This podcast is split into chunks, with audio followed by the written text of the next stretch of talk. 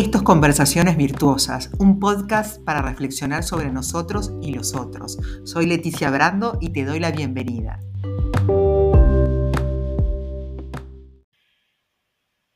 Bueno, vuelvo tras unos meses que no hacía ningún podcast, estaba muy concentrada haciendo el Congreso de Autoestima y Liderazgo de Montevideo, el CALM, que lo hicimos el 25 de mayo en el Hotel Costanero, con mucho éxito, por suerte donde, bueno, eh, nos nucleamos de vuelta en el presencial y hicimos un evento híbrido. Y bueno, próximamente, el 16 de agosto, voy a estar con Silvio Reich y con Alejandro de Barbieri haciendo un nuevo curso de regulación emocional. En este congreso, la verdad que fue, fue un gustazo volver a, a vernos las caras, tomarnos de vuelta un café.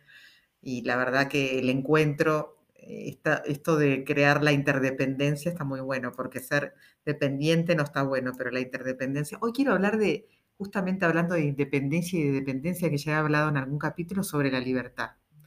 Sobre la libertad o el derecho a ser uno mismo. Porque nos enseñaron en la escuela que uno más uno es dos, ¿no? Pero en términos de pareja a veces nos empeñamos en ser uno solo, ¿no? Eh, como que mi pareja tiene que hacer lo mismo que yo, piensan algunos erróneamente, y no, no siempre, ¿no? También nos enseñaron desde las sociedades civilizadas que nuestros límites terminan cuando comienzan los de los demás, pero es verdad que tampoco logramos cumplir bien esa regla porque mucha gente todavía piensa que el otro debe vivir y pensar como nosotros, ¿no? Esto lo aprendí mucho en PNL, el tema de los programas mentales. Cada uno tenemos nuestro mapa del mundo y hay que respetar las distintas creencias sobre el mundo. Sobre el mundo ¿no? Y también nos enseñaron que cada uno tiene su propia personalidad, que es única e irrepetible. Esto también sale en la Constitución, pero ¿cuánto nos cuesta apreciar al que se separa de la manada, ¿no? al que no quiere pensar como todos? ¿no? Entonces, yo me pregunto, ¿cómo ser libre sin sufrir en el intento? Cómo ser libre de vivir con coherencia entre lo que siento, lo que pienso y lo que hago. Porque sin duda que si hay algo limitado es el concepto de libertad. ¿Somos libres trabajando a diario o somos más libres sin trabajo y sin independencia económica? Cuando se quiere a otra persona, ¿se es libre o se pierde un poco de, de libertad a cambio de felicidad? Sin duda que el atrevimiento a ser uno mismo, sin imposiciones sociales, es el primer acto de libertad. Luego de años de programas mentales impuestos por la escuela, el liceo, la educación de nuestros padres, el primer acto libertario es justamente separarnos de esos pensamientos que nos han inculcado.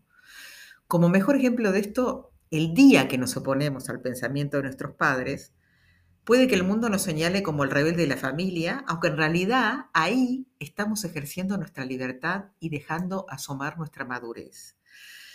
El hecho de manifestar a alguien que se quiere, que se piensa diferente, es ejercer la libertad y el respeto a uno mismo.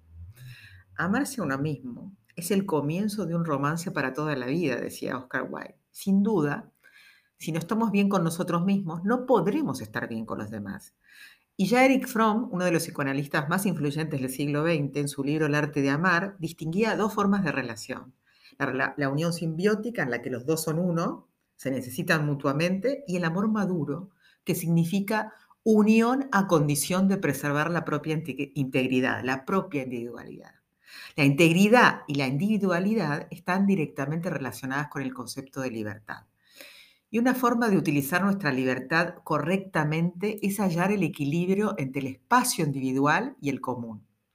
En ese proceso debemos señalar los límites para evitar levantar muros. En las relaciones de pareja, la libertad es el valor que se ve más atacado. Muchas personas creen que estar en pareja implica ausencia de libertad. Cuando una persona se enamora, da lo mejor de sí misma, da parte de su vida, pero no significa que se sacrifique por la otra.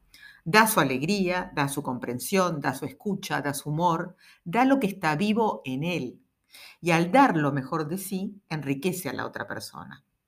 El amor se siente, no se enseña, se transmite, no se ordena, se regala, no se pide.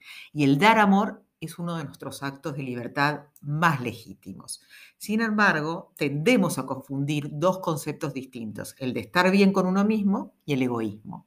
En cualquier relación, ya sea laboral, amorosa, familiar, es importante que conservemos nuestros valores en aquello que consideramos que es fundamental y a la vez debemos respetar lo esencial del otro. El problema con la libertad es el equilibrio. Uno sabe a lo que no quiere renunciar, sea salir con los amigos cada miércoles, sea irse de viaje cada mes, sea tener momentos de soledad los sábados, irse antes del trabajo los viernes para pasar más tiempo con su familia, pero no siempre tiene claro lo que está dispuesto a ceder para alcanzar ese acuerdo esencial que le permita convivir en la línea de la convivencia y el respeto. Tampoco la sociedad está preparada para el que quiere vivir según sus códigos, salvo que la persona sea de repente un director de cine, un artista plástico.